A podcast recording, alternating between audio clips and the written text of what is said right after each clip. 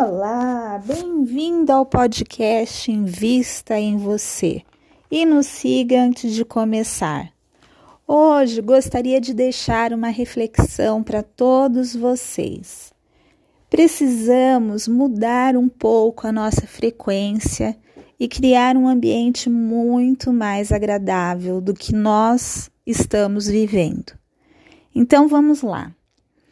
Vamos sempre pensar em coisas boas, nunca deixar de produzir, estabelecer um horário para as nossas produções, arrumar o ambiente de uma maneira que fique agradável, deixar tudo limpo e organizado, sendo gentil e de uma maneira leve consigo se arrumar ao acordar.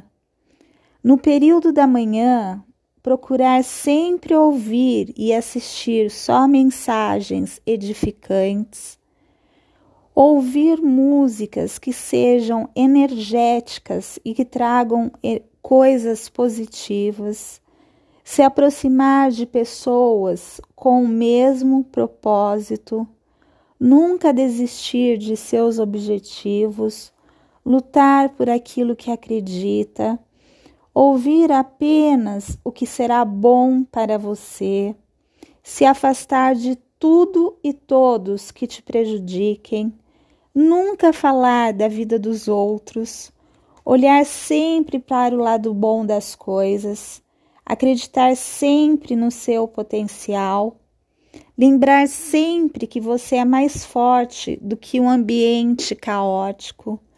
Não permitir que as angústias e problemas dos outros te afetem. Estar sempre equilibrado. Parar no meio do dia para meditar. Lembrar que o outro não tem poder sobre você.